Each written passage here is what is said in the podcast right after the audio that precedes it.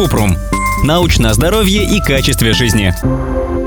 Хотела бы послушать про эффект от диеты GAPS. Имеет ли она доказанное влияние на здоровье? Кратко. Диета GAPS расшифровывается как Gut and Psychology Syndrome, то есть это теория о взаимосвязи кишечника и психики. Это терапевтическая диета. Считается, что она помогает при лечении расстройств аутистического спектра, депрессии и шизофрении.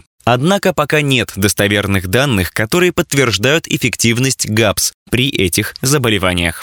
Подробно. Диету GAPS разработала невропатолог и специалист по питанию Наташа Кэмпбелл Макбрайд когда узнала, что у ее сына расстройство аутистического спектра. Ее теория заключалась в том, что из-за проблем с кишечником возникает множество состояний, которые влияют на мозг, в том числе так развивается аутизм. И если отказаться от определенных продуктов, это поможет укрепить здоровье кишечника и, как следствие, облегчить некоторые состояния мозга, например, аутизм, синдром дефицита внимания и гиперактивности, дислексию.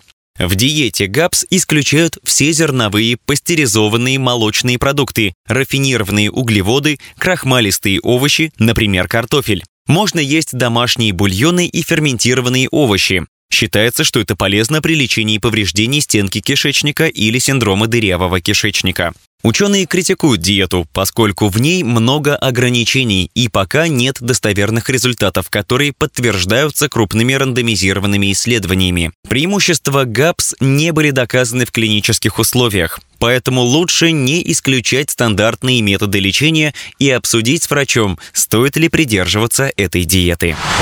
Ссылки на источники в описании подкаста. Подписывайтесь на подкаст Купрум, ставьте звездочки, оставляйте комментарии и заглядывайте на наш сайт kuprum.media. Еще больше проверенной медицины в нашем подкасте без шапки. Врачи и ученые, которым мы доверяем, отвечают на самые каверзные вопросы о здоровье. До встречи!